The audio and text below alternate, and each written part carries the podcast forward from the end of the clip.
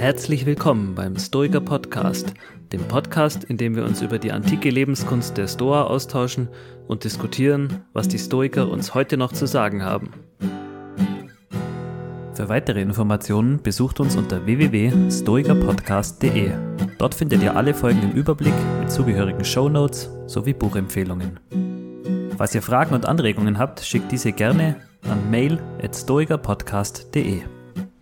In der heutigen Folge befinden wir uns im Gespräch mit Professor Dr. Andreas Urs Sommer. Wir versuchen dabei unter anderem die Frage zu beantworten, was wir heute noch von den Stoikern lernen können. Zur besseren Hörbarkeit wurde dieses Interview wieder in zwei Teile aufgeteilt. Ja, herzlich willkommen zum Stoiker Podcast. Ähm, mein Name ist Markus Rüther. Ich bin Wissenschaftler und psychologischer Berater und äh, mir gegenüber, wie immer, da sitzen einmal der Ralf und der Tobias. Genau, hallo Ralf, Softwareentwickler und Mentaltrainer. Hallo Tobias, Ingenieur und Hobbystoiker. Ja, und äh, heute haben wir uns auf die Fahnen geschrieben, einmal eine besondere Frage äh, zu stellen, nämlich was wir eigentlich gegenwärtig von den Stoikern noch äh, lernen können und was vielleicht auch nicht. Und dafür haben wir einen Gast eingeladen, über den wir uns ganz besonders freuen, äh, nämlich Herrn Professor Dr. Andreas Urs Sommer. Hallo, Herr Sommer. Seien Sie recht herzlich begrüßt in die Runde. Ja, vielen Dank. Ähm, wenn Sie erlauben, dann stelle ich Sie einfach unseren Hörern und Hörerinnen einmal kurz vor. Äh, also Sie haben zwei, seit 2016 sind Sie Professor für Philosophie mit dem Schwerpunkt Kulturphilosophie in Freiburg im Breisgau. Sie sind Direktor der äh, Friedrich-Nietzsche-Stiftung in Naumburg an der Saale und auch Leiter der Forschungsstelle äh, des Nietzsche-Kommentars der Heidelberger Akademie für Wissenschaften. Man kann also, glaube ich, sagen, Sie sind Spezialist für Nietzsche plus natürlich auch äh, für die Philosophie der Aufklärung und der frühen Neuzeit. Und ich glaube, für einen breiteren Publikum, so viel kann man sagen, sind sie bekannt geworden, insbesondere durch ihre Kunstbücher, ne? äh, nämlich die Kunst selber zu denken und auch äh, das Buch Die Kunst des Zweifelns. Und ähm, jetzt äh, natürlich die 100.000 Euro Frage, wie passt das alles zu den Stoikern zusammen? Und den Reim, den wir uns darauf gemacht haben, ist dieses Buch. Ähm, das Buch stammt nämlich von 2009. Das nennt sich Die Kunst der Seelenruhe, Anleitung zum stoischen Denken. Ralf, ich glaube, das können wir dann auch nochmal in den Show Notes nachher verlinken, dass man genau. sich das nochmal ein bisschen genauer anschauen kann. Aber wie passt das ähm, bei Ihnen rein, ähm, Herr Sommer? Wie haben Sie sich ähm, sozusagen mit den Historikern und warum haben Sie sich mit denen auseinandergesetzt? Das ist in der Tat eine berechtigte Frage, weil die Historiker doch eine sehr ambitionierte, auch metaphysische Philosophie vertreten und meine philosophischen Schwerpunkte durchaus bei metaphysikkritischen Autoren liegen, so dass ähm, mich vielleicht gerade das gereizt hat, in gewisser Weise das äh, Fremde dieser Philosophie aus ähm, meinem eigenen philosophischen Herkommen, eine Philosophie, die sehr umfassende Ansprüche darüber formuliert, was sie über die Welt, über das Sein und aber auch über den Menschen und sein Sollen sagen kann. Und daraus habe ich mir dann versucht, einen Reim zu machen, ob es also möglich ist, diese Art von Philosophie noch in der einen oder anderen Weise auf unsere Alltagspraxis äh, zu applizieren? Ist es also möglich, mit stoischer Philosophie noch etwas zu machen, ohne dass man vielleicht die ganzen metaphysischen Hypotheken äh, mit einkauft, die mit dieser stoischen Philosophie verbunden sind? Mhm.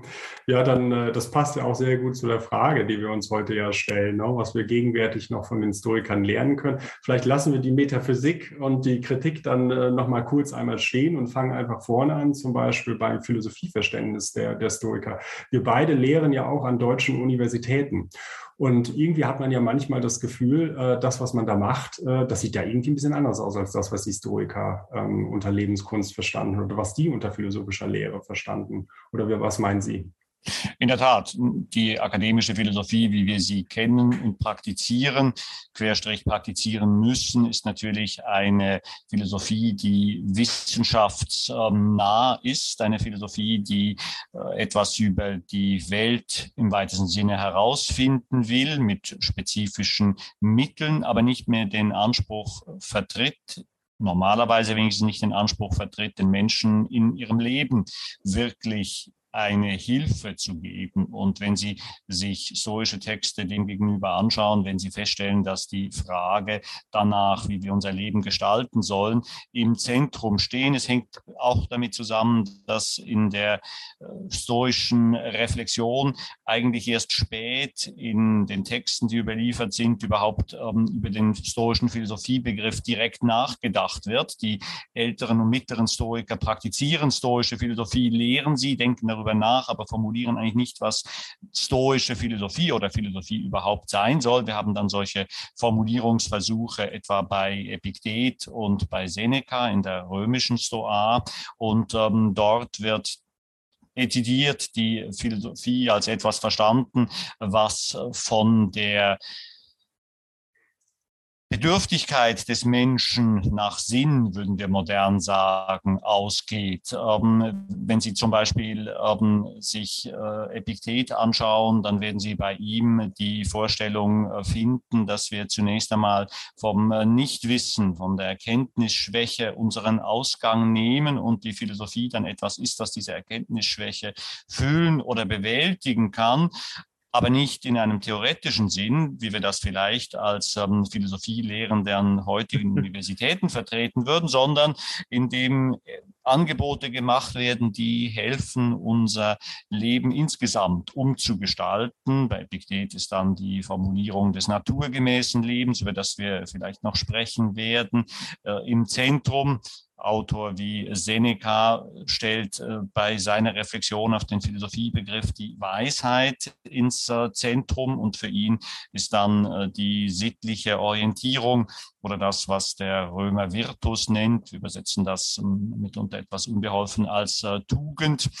das hat so einen moralin Beigeschmack, der vielleicht nicht ganz günstig ist. Jedenfalls, dass diese Vortrefflichkeit, die Virtus erlangt werden soll. Durch Philosophie, ist das eigentliche Zentrum und die eigentliche Fluchtrichtung dieses äh, stoischen Philosophierens, während wenn Sie heute unseren Studierenden äh, erklären würden in der Vorlesung oder im Seminar, dass es eigentlich darum ginge, ihre Tugend zu optimieren, dann würden Sie, naja, einige dankbare Blicke ernten, aber doch wohl auch viel Unverständnis, dankbare Blicke derjenigen äh, Studierenden, die durchaus mit Sinnerwartungen ihr Philosophiestudium begonnen haben und häufig enttäuscht sind, dass sie diese Sinnerwartungen nicht gedeckt bekommen von unserer Art akademisch zu philosophieren. Ja.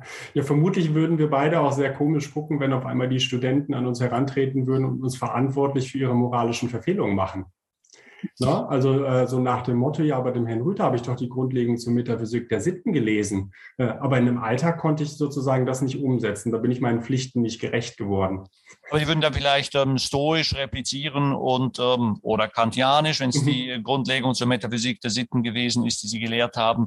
Ähm, Sie würden sagen, ja, aber diese Verantwortung für die eigene Tugend liegt ganz bei Ihnen, liebe mhm. Studierende, lieber Studierender. Ähm, da können Sie mich als als ähm, ihren ähm, Lehrer nicht dafür zur Verantwortung ziehen. Sie haben ihre Tugend in der Hand.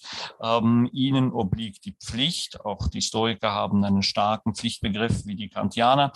Ähm, da wären wir in gewisser Weise naja, fein raus ist vielleicht falsch gesagt. Aber wir wären zumindest, hätten zumindest eine Strategie, uns zu entbinden von der Verantwortung dafür, dass die Studentinnen und Studenten nicht in der Weise tugendhaft geworden sind, wie es vielleicht im Schrifttum, das wir mit ihnen gemeinsam gelesen haben, als Ideal aufgestellt wird. Mhm. Ja,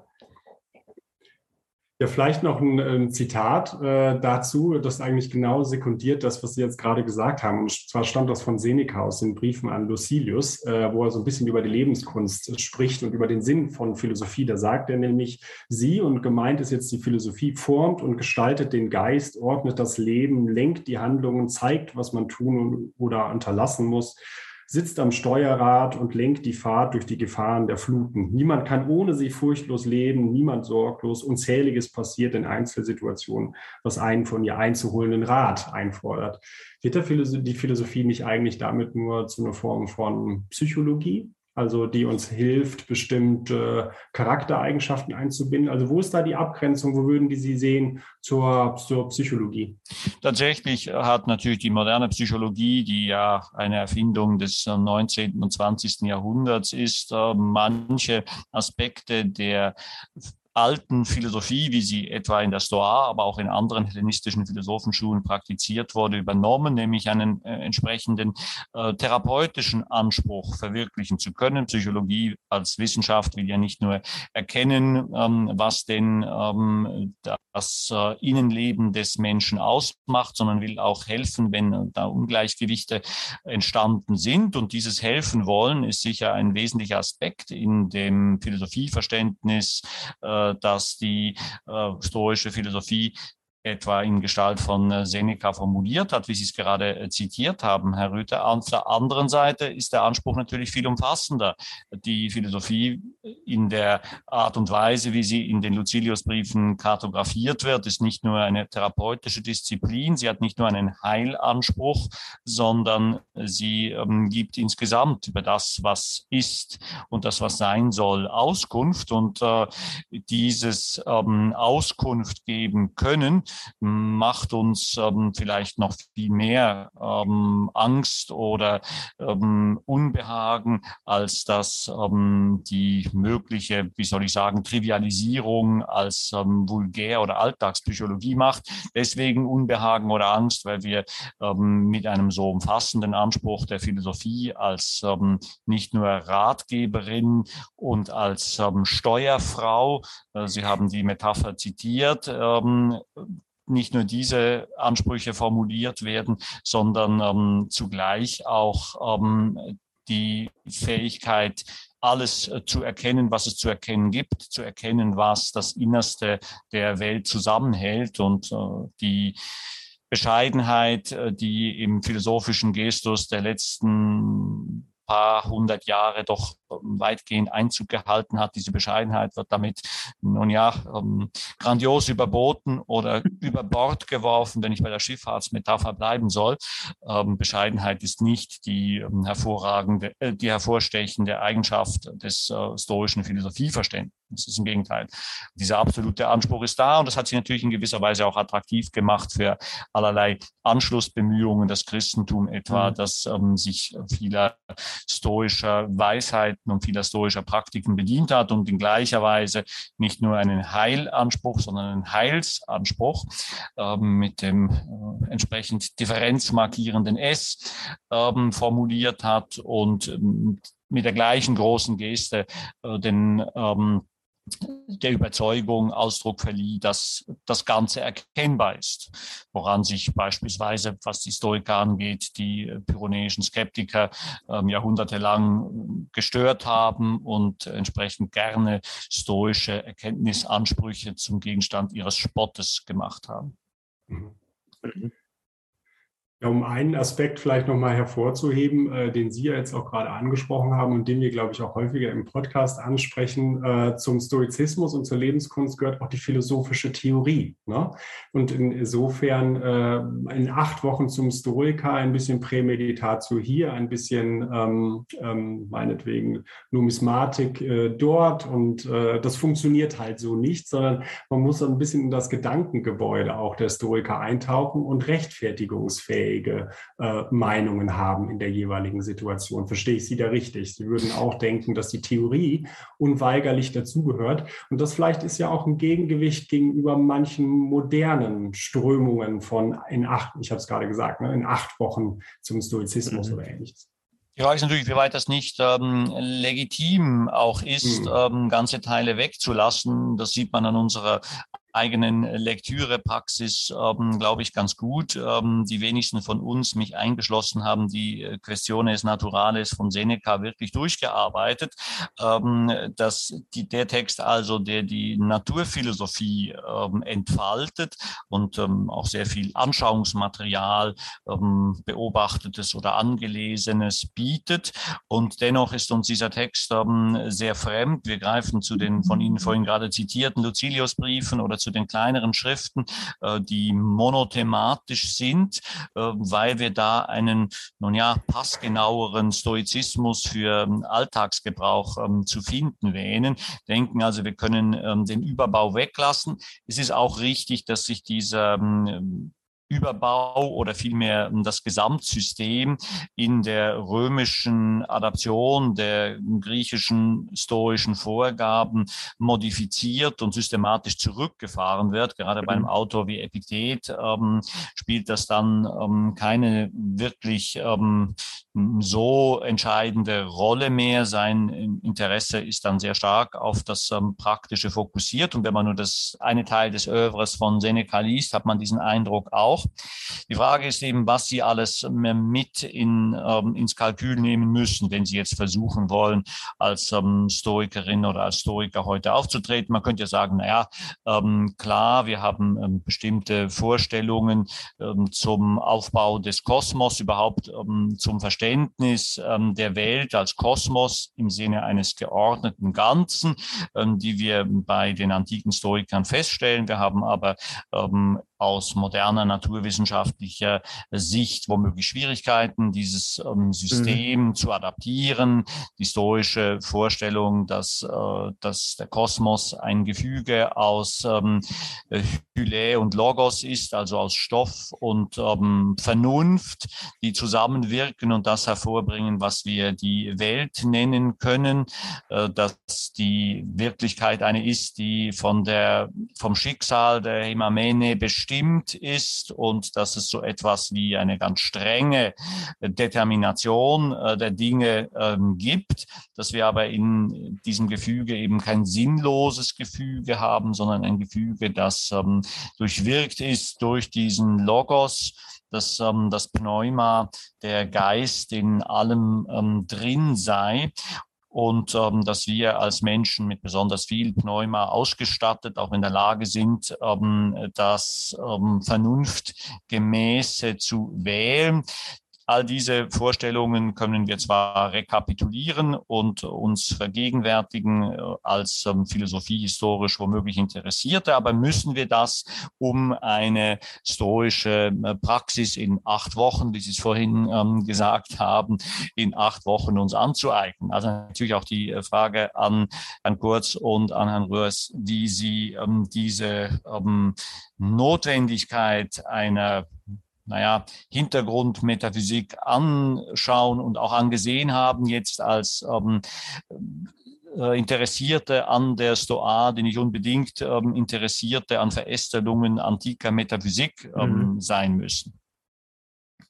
Ich würde quasi schon fast zurückfragen, und zwar, wie würde der ganz moderne Stoiker Sinn finden in dem, was, was so passiert? Also dieses, dieses ganze dass, dass diese, diese Idee von, von Schicksal gibt, ergibt ja automatisch eine Form von Sinnhaftigkeit. Also selbst wenn ich sie nicht greifen kann, wird mir gesagt, hier guck mal, das hat alles Sinn, auch wenn du es nicht siehst. Ähm, wie würde ich dem als moderner Stoiker begegnen?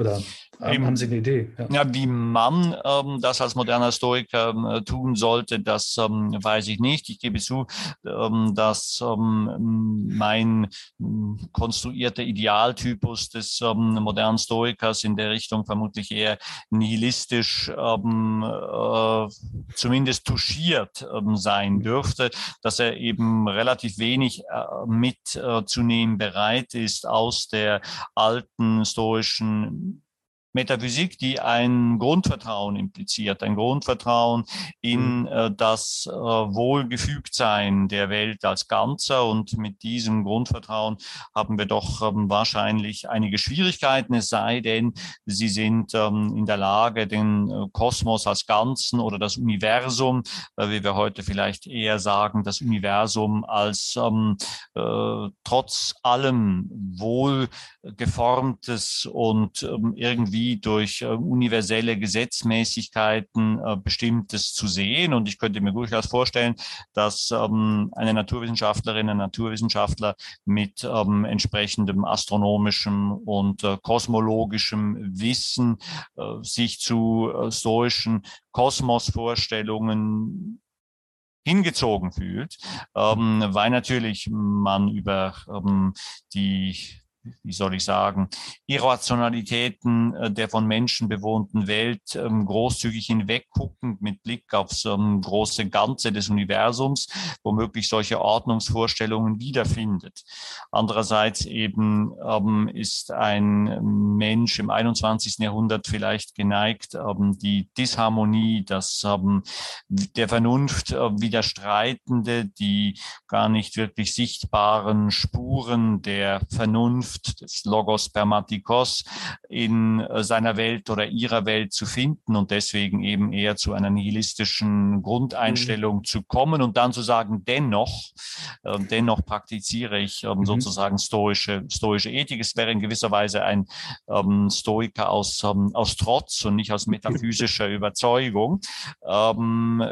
Also wie gesagt, das andere, denke ich, ist ähm, ebenfalls möglich. Deswegen habe ich auf das Mann, Herr Kurz, ja. ähm, keine generalisierende Antwort ähm, und denke, es wäre ähm, ja auch mit im Übrigen altstoischen oder vielmehr römisch-stoischen Mitteln möglich, ähm, sehr wohl die Augen vor der, vor der Irrationalität der Welt nicht zu verschließen, sondern gerade zu sagen, ja, ähm, weil wir eben uns zum Beispiel durch die Affekte hinreißen lassen, ähm, ist die Welt, die von Menschen bewohnte, die von Menschen gemachte Welt, so wie sie ist. Wenn wir uns auf die Vernunft besennen, dann sähe sie nicht so aus und dann wäre sie tatsächlich besser. Also man kann, ähm, man könnte da das ähm, gewissermaßen die Messlatte des, ähm, des Logos auch anzulegen, versuchen und zu sagen, ähm, ja, ähm, Realismus ist durchaus auch ähm, eine Charaktereigenschaft vieler antiker Stoiker gewesen im Blick auf die, auf die Welt. Die haben die nicht durch die rosarote Brille gesehen. Und wenn Sie etwa die ähm, sogenannten Selbstbetrachtungen Marc Aurels sich anschauen, dann ist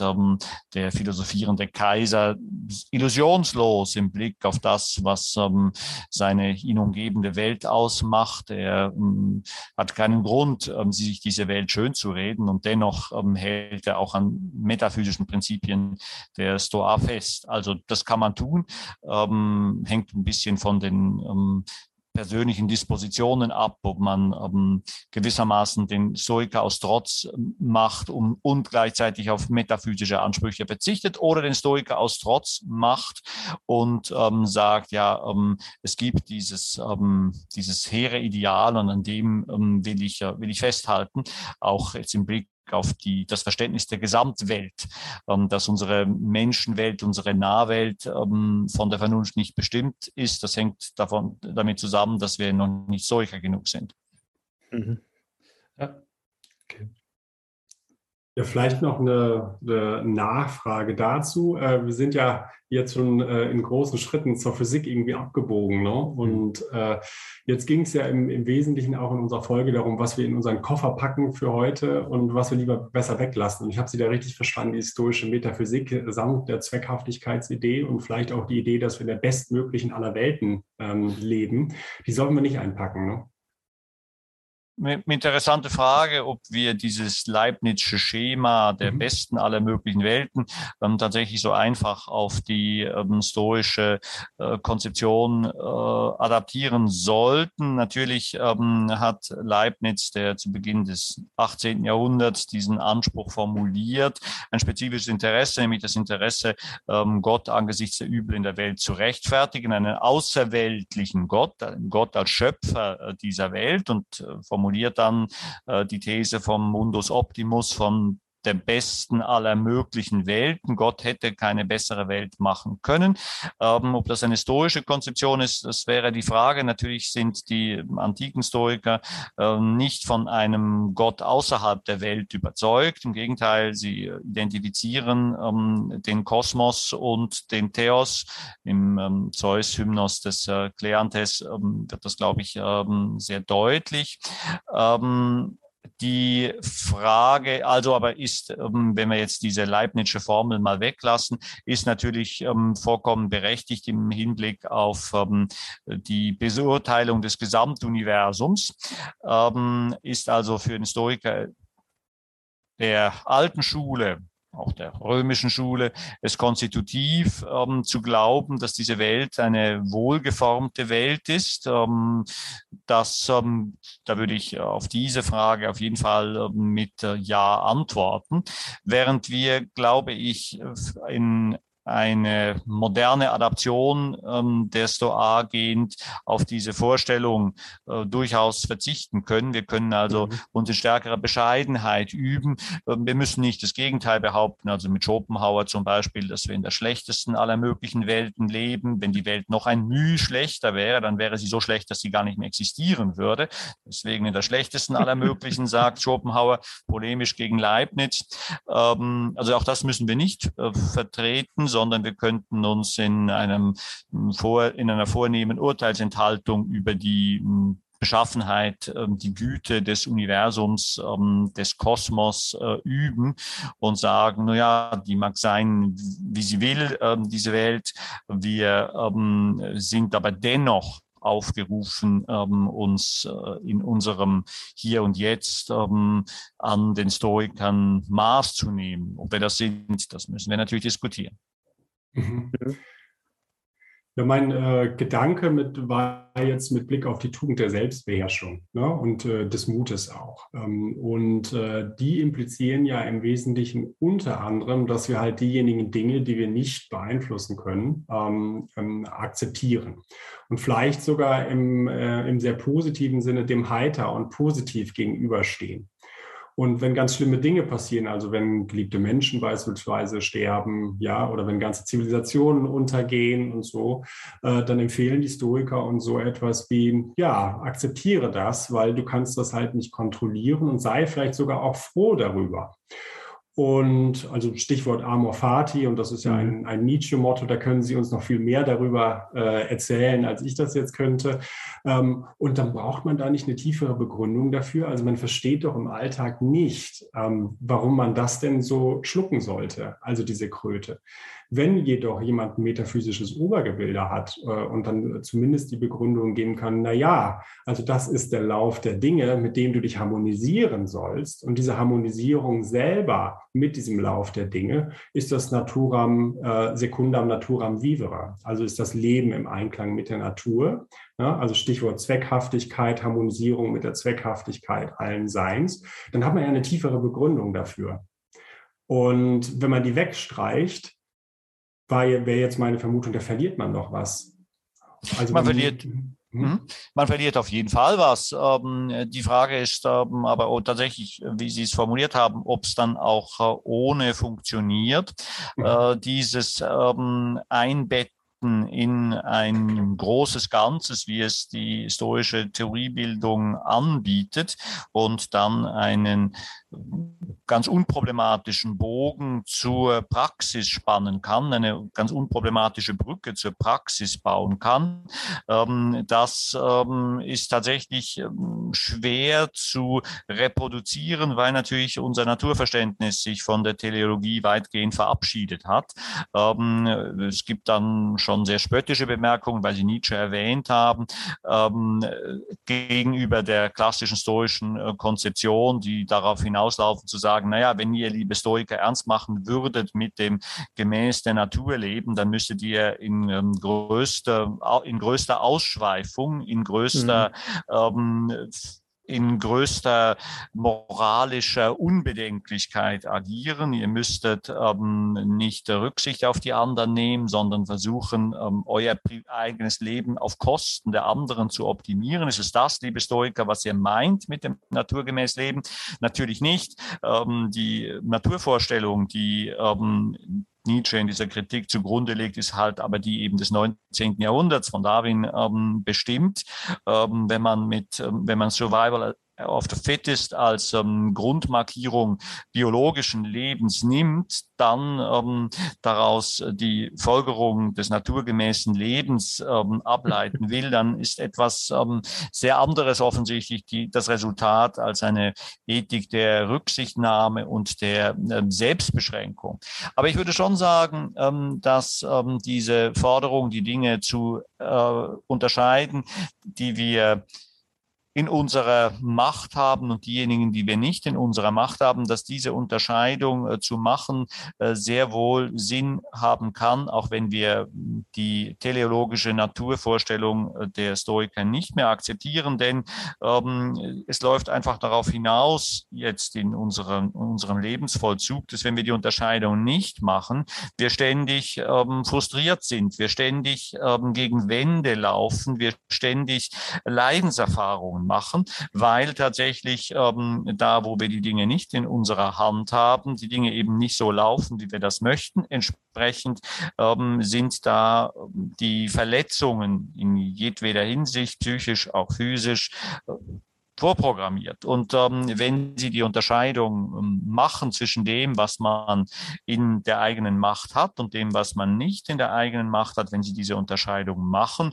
dann haben Sie auch ohne die historische Metaphysik oder Physik eingekauft zu haben, ein, naja, würde ich jetzt mal sagen, zumindest ruhigeres Leben. Sie können natürlich sagen, interessant ist es, ähm, die Unterscheidung nicht so strikt zu machen, sondern zu gucken, wie können Sie ähm, den Radius dessen, was in der eigenen Kontrolle ist, erweitern. Natürlich besteht auch menschliches Leben mitunter darin. Ein Kleinkind hat noch keine, ähm, noch kaum eine Kontrolle über äh, das, ähm, das eigene und im Laufe der Entwicklung gewinnt es ähm, immer mehr Möglichkeiten, immer mehr Macht und das ähm, sozusagen auszutesten oder nicht von einer festen Grenze auszugehen, wie in der berühmten Formulierung bei Epiktet, eben man muss unterscheiden, lernen mhm. zwischen den Dingen, die man in der eigenen Macht hat und die man nicht hat.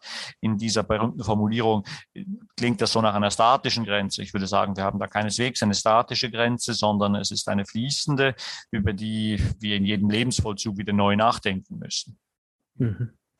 Ich fand das gerade noch ganz interessant, was Sie gesagt haben mit dem naturgemäßen Leben und dass eben die Sicht der Natur äh, zu Nietzsches Zeiten, eben dieser Darwinismus, ja auch ganz anders interpretiert werden kann. Sie haben es im Buch auch ganz nett geschrieben, da entwickelt ja die Hauptfigur dann eine Sammelleidenschaft zwischenzeitlich und ähm, man könnte ja dann genauso argumentieren, ja, die Stoiker propagieren zwar, dass naturgemäßes Leben auch dann Verzicht und Selbstbeherrschung bedeutet, aber umgekehrt ließe sich auch argumentieren, naturgemäß Leben heißt so viel wie möglich anzuhäufen, wenn man den Blick mal äh, eben in die Biologie und in die Natur richtet. Ähm, wenn man den Tieren die Möglichkeit gibt, dann häufen die auch an, bis es nicht mehr geht. Also das, das fand ich auch einen interessanten Gedanken äh, und ein häufiges Gegenargument, was ich jetzt auch schon gehört habe, immer mit diesem naturgemäßen Leben, dann äh, kommen häufig Leute, die sagen, ja, Moment, aber naturgemäß Leben heißt doch gerade nicht Verzicht, sondern eben Ausschweifung und Anhäufung. Tatsächlich, also mir scheint das Argument auch ähm, vieles äh, für sich zu haben, äh, dass ähm, wir halt diese riesige Diskrepanz zwischen dem stoischen Naturbegriff und dem ähm, modernen Naturbegriff nur sehr schwer überwinden können. Ich habe vorhin als ähm, mögliche Kandidatin für modernen Stoizismus eine ähm, Astronomin ähm, genannt, die ganz weit weg ist. Deswegen habe ich auch dieses Beispiel gewählt, gewählt ganz weit weg ist vom organischen Leben. Mhm. Und wenn man sozusagen hinausguckt ins Universum und ähm, da, auch wenn man vieles nicht versteht, Stichwort dunkle Materie, Stichwort dunkle Energie, auch wenn man dann vieles nicht versteht als ähm, heutige Astronomin, ist es doch so, dass vermutlich ähm, man hier viel Ordnungsgefüge sieht, das einem dazu führen könnte, ähm, zu sagen, ja, ähm, die Stoiker hatten irgendwie doch recht, äh, während ähm, derjenige, der ähm, als ähm, Biologe das Fressen und Gefressen werden ähm, sich veranschaulicht, natürlich feststellt, dass da auch Gesetzmäßigkeiten herrschen. Mhm. Äh, die hätte selbstverständlich auch Darwin oder die an, Darwin anschließende Biologie niemals geleugnet, aber es sind keine Gesetzmäßigkeiten, die zur Imitatio einladen. Also ähm, eben das Gefressen und Gefressen, das Fressen und Gefressen werden ist nichts, was ähm, Sie, wenn Sie jetzt stoischer Philosoph sind, unter Verweis auf ähm, das naturgemäß Leben denjenigen, die ähm, atemlos an ihren Lippen hängen, zur Nachahmung nahelegen werden. Ja, das sprechen Sie ja schon was Gutes an mit dem Leben gemäß der Natur. Das spielt ja nicht nur in der Physik äh, eine Rolle, insbesondere für die Tugend der Selbstbeherrschung und des Mutes, also das Akzeptieren derjenigen Dinge, die wir nicht ändern können, sondern das naturgemäße Leben bei all den Schwierigkeiten, die Sie da jetzt auch genannt haben, scheint für die Stoiker ja auch in deren Ethik eine Rolle zu spielen. Ne? Also äh, wenn wir da mal genauer schauen, das eine, der eine Aspekt ist ja derjenige, dass wir versuchen mit äußeren Dingen oder vielleicht auch mit inneren Dingen, die wir nicht beeinflussen, beeinflussen können oder die nicht in unserer Macht stehen, umzugehen. Das andere ist aber, was ja manchmal auch vergessen äh, wird, der Stoizismus ist ja nicht einfach irgendwie eine maximal resiliente Philosophie, sondern er gibt uns ja auch Hinweise darauf, wie wir mit anderen Menschen vor allen Dingen umgehen sollten. Ich habe hier mal ein Zitat rausgesucht. Äh, das ist jetzt ein englisches Zitat, das wir bei, äh, bei Cicero in den De Officiis finden, also on duties auf Englisch. Und hier sagt er, you must care for the salvation of all human beings and serve the common community. Das klingt ja so ein bisschen so, als wenn der Stoizismus eine maximal philanthropische Haltung hat, oder? Ich wusste übrigens gar nicht, dass äh, Cicero auf Englisch geschrieben hat. Der ist doch moderner, als ich mir das dachte. Ähm, ja, äh, vielen Dank äh, für, Übersetzung äh, für, diesen, für diesen Hinweis auf ähm, den glaube ich, sehr wesentlichen äh, Aspekt äh, der ähm, Mitmenschlichkeit. Das ist auch, wenn man jetzt ähm, geistesgeschichtlich die historische Bewegung nach ihren Verdiensten hin befragt, sicher ein ganz wesentlicher Aspekt, dass die äh, Stoiker als ähm, diejenigen gelten, die den Menschen als Menschen entdeckt haben, die also zum ersten Mal so etwas wie ein universelles Menschenrecht formulieren. Sie haben dezidiert die Auffassung, dass es ein Nomos gibt, ein Gesetz der Aus aus, äh, das außerhalb der bloßen Konvention steht, also im Unterschied zu äh, konventionalistischen Ethiken, wie man sie beispielsweise ähm, bei den ähm, pyrenäischen Skeptikern finden würde, also oder auch bei den bei denen, die man dann ähm, äh, mitunter etwas äh, sarkastisch äh, Sophisten nennt, ähm, die in einigen Fällen sehr potente äh, philosophische Denker waren, ähm, die aber eben beispielsweise einen solchen Konventionalismus vertreten haben, der besagt, ähm, alles, was wir fest, was wir an Gesetz haben, ist unsere Festlegung. Wir haben uns darauf verständigt, wir können das ändern. Es gibt kein Gesetz von Natur. Der Nomos bei den Stoikern hingegen ist ein Gesetz ähm, von Natur. Und ähm, das würde tatsächlich äh, eine umfassende Art der würde es modern wohl so ausdrücken, der Empathie für andere Menschen und andere Geschöpfe implizieren, ein universeller äh, Respekt für anderes Leben, ein achtsam, um wieder ein modernes Modewort zu nehmen, um achtsam mhm. mit äh, anderen Menschen ähm, umzugehen, sind ähm, Stoiker ähm, eigentlich immer besorgt gewesen. Natürlich aus der Erkenntnis heraus, dass wir das ähm, menschliche Leben nicht nur, sondern Leben überhaupt immer als Leben im Zusammenhang verstehen müssen. Dass es also nichts ist, ähm, was irgendwie isoliert gegen andere steht, sondern was mit anderen ist, ähm, dass, dass da eine sagen wir mal, optimistische Sicht auf das Naturganze auch ähm, mit eingeschlossen ist, das liegt auf der Hand auf der einen Seite. Auf der anderen Seite ähm, kann man es natürlich auch umdrehen und sagen, na ja, ähm, es ist vielleicht nicht das, was der Stoiker in der Natur beobachtet, aber was er als ähm, ein vernünftiges Sollen beschreibt. Er würde sagen, der Logos ähm, diktiert mir es anzunehmen, dass es diesen Nomos, dieses Natur Naturgesetz gibt. Es äh, gebietet mir anzunehmen, dass ich äh, im anderen den Menschen achten muss, egal ob er nun ein Sklave ist oder ein Kaiser. Und äh, diese Form der ähm, Bezogenheit auf den anderen und des Respekts äh, für den anderen ist, glaube ich, auch etwas, was uns ähm, jetzt sozialphilosophisch an dieser mhm. antiken stoischen Philosophie einleuchtet. Natürlich ähm, sind wir ja, auch wenn wir philosophisch kritisch vielleicht ähm, Schwierigkeiten haben mit solchen Naturrechtskonzeptionen beispielsweise, ähm, sind wir aber im Rechtsgefüge und im Sozialgefüge wenn Sie so wollen, immer noch ähm, erstaunlich ähm, stoisch oder erstaunlich metaphysisch, also wenn Sie etwa an die Würde, ähm, an die äh, Würdeformulierung, die Würde des Menschen zu Beginn unseres Grundgesetzes ähm, sich erinnern, dann ähm, könnte man sagen, diese Vorstellung der Dignitas, ähm, die dem Menschen als Menschen zukommt, lässt sich direkt, direkt zurückbuchstabieren auf ähm, die stoische Vorstellung, dass der Mensch als Mensch ähm, die einen unbedingten Schutz, einen unbedingten Respekt verdient, und zwar nicht als ähm, biologisches Wesen, sondern als Vernunftwesen. Auf Wiedersehen beim Stoiker Podcast. Weiter geht es in der nächsten Folge mit Teil 2 des Gesprächs.